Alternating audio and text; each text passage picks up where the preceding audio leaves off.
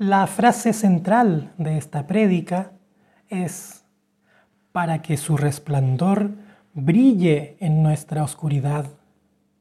Y está inspirada en el capítulo 9 del libro del profeta Daniel.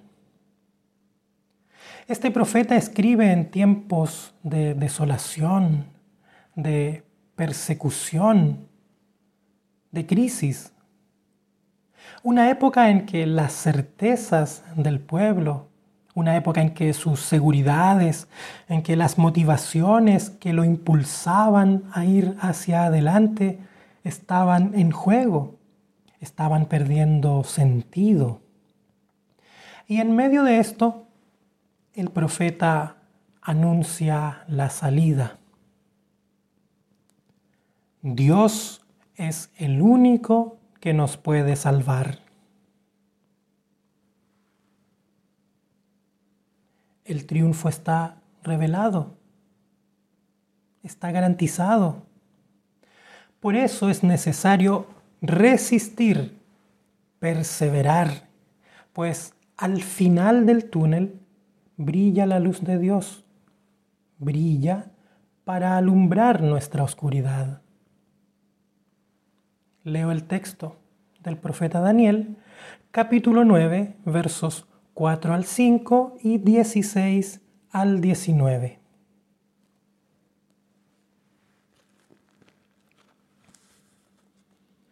Y esta fue mi oración al Señor mi Dios, esta fue mi confesión Señor, Dios grande y digno de ser temido, que cumples tu pacto y tu misericordia con los que te aman y cumplen tus mandamientos. Hemos pecado, hemos hecho lo malo, hemos sido impíos y rebeldes, nos hemos apartado de tus leyes y mandamientos pero actúa, Señor, conforme a tu justicia, y aparta tu ira y tu furor de Jerusalén. Apártalos de tu ciudad y de tu monte santo. Por nuestros pecados y por la maldad de nuestros padres, Jerusalén y nosotros somos el oprobio de nuestros vecinos. Dios nuestro, oye la oración de este siervo tuyo Oye sus ruegos, Señor, y por tu amor haz resplandecer tu rostro sobre tu derruido santuario. Inclina, Dios mío, tu oído y escúchanos. Abre tus ojos y mira nuestra desolación y la ciudad sobre la que se invoca tu nombre.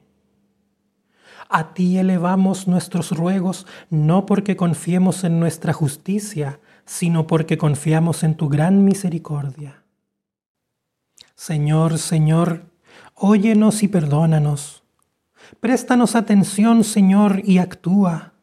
Por amor a ti mismo, Dios mío, no tardes, que tu nombre se invoca sobre tu ciudad y tu pueblo. Palabra de Dios. Te alabamos, Señor. Entre los pasajes bisagra que encontramos en la Biblia. Esos que cambian paradigmas, que nos transportan hacia otras realidades, está el que acabamos de leer. Para los judíos del tiempo de Daniel, los mandamientos del Señor son incuestionables y su cumplimiento innegociable. Así, el pecado, la rebeldía, la desobediencia a Dios tienen su castigo. Y no es por falta de amor o de misericordia de parte del Señor, es simplemente el cumplimiento de los términos acordados en el pacto entre Dios y su pueblo. Si cumplimos, Dios nos bendice. Si no lo hacemos, sufrimos las consecuencias. En esto estaba el pueblo de Israel apartado de los preceptos y de los mandatos del Señor, quebrantando la ley y sufriendo las consecuencias, cuando aparece el profeta Daniel rogando por su pueblo. Pongamos atención a su súplica. No busca exculparse, no busca justificarse a sí mismo. ¿Cómo podría? ¿Cómo podría si el pacto con Dios no admite excepciones? El pacto se cumple sin miramientos. No. El profeta no busca exculparse ni autojustificarse. El profeta se humilla y reconoce. Reconoce las obras pecaminosas de su pueblo y reconoce sus padecimientos personales y sociales como justa consecuencia de sus propias obras. Hoy en día vivimos tiempos complejos en términos sanitarios y también sociopolíticos. Lo que pasa repercute tanto a nivel personal como interpersonal y social. A veces me siento intranquilo, cansado, hipersensible, hasta desconfiado. Quizás estoy comenzando a cuestionar mis certezas, quizás mis seguridades están comenzando a tambalear.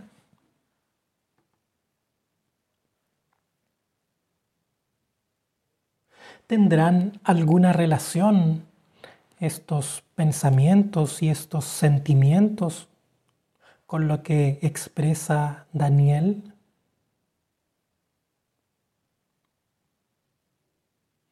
soy capaz de reconocer en mi obrar gérmenes de malestar personal u otros que pueden llegar a perturbar mi vida y la vida de los demás?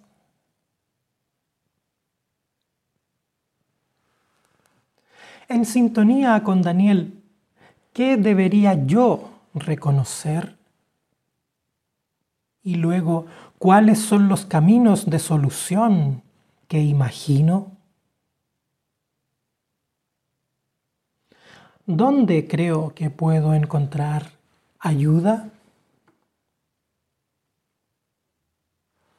No en el mérito propio, no en mis seguridades.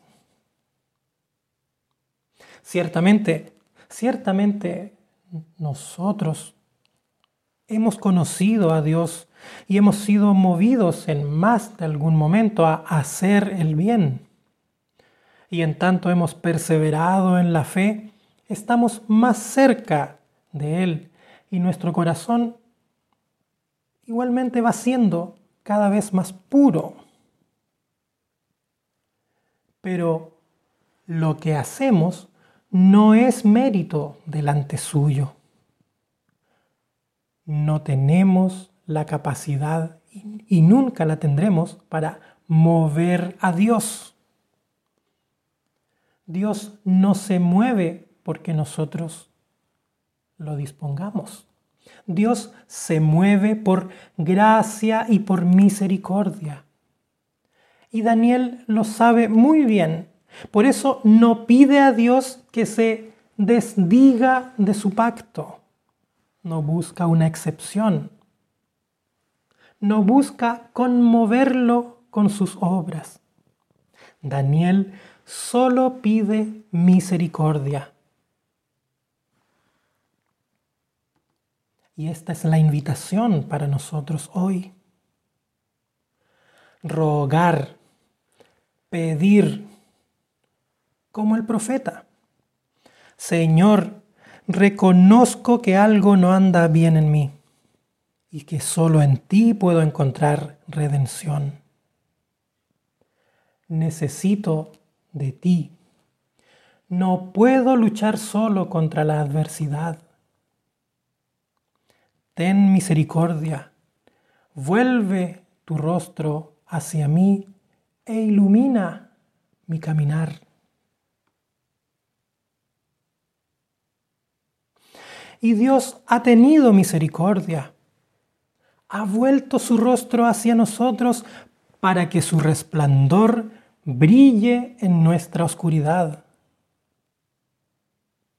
Y ese resplandor es Jesús. En Él y solo en Él, todo lo que conspira contra la vida plena se diluye. En Él mis pecados son transformados desde la muerte a un nuevo comienzo. En los tiempos que hoy vivimos, afanosos, cansadores, es natural sentir hastío. Es natural preguntarnos hasta cuándo. También es natural flaquear. Pero hermanos y hermanas, no debemos perder la esperanza. El resplandor ayer brilló para nosotros y seguirá brillando. Que nuestra vida sea una vida de rogate, como se llama este domingo. Una vida de oración permanente en la esperanza diaria del divino resplandor hermano, hermana, ¿ves allá a lo lejos? Esa es la luz de Dios que brilla para ti. Y con la fuerza de esta esperanza, nuestra esperanza, vivamos. Vivamos como individuos y como comunidad también intercediendo por nuestro alrededor, como Daniel, con fe, con los pies bien puestos en la tierra, con los ojos bien abiertos ante la realidad, sin miedo que de eso se encarga Dios.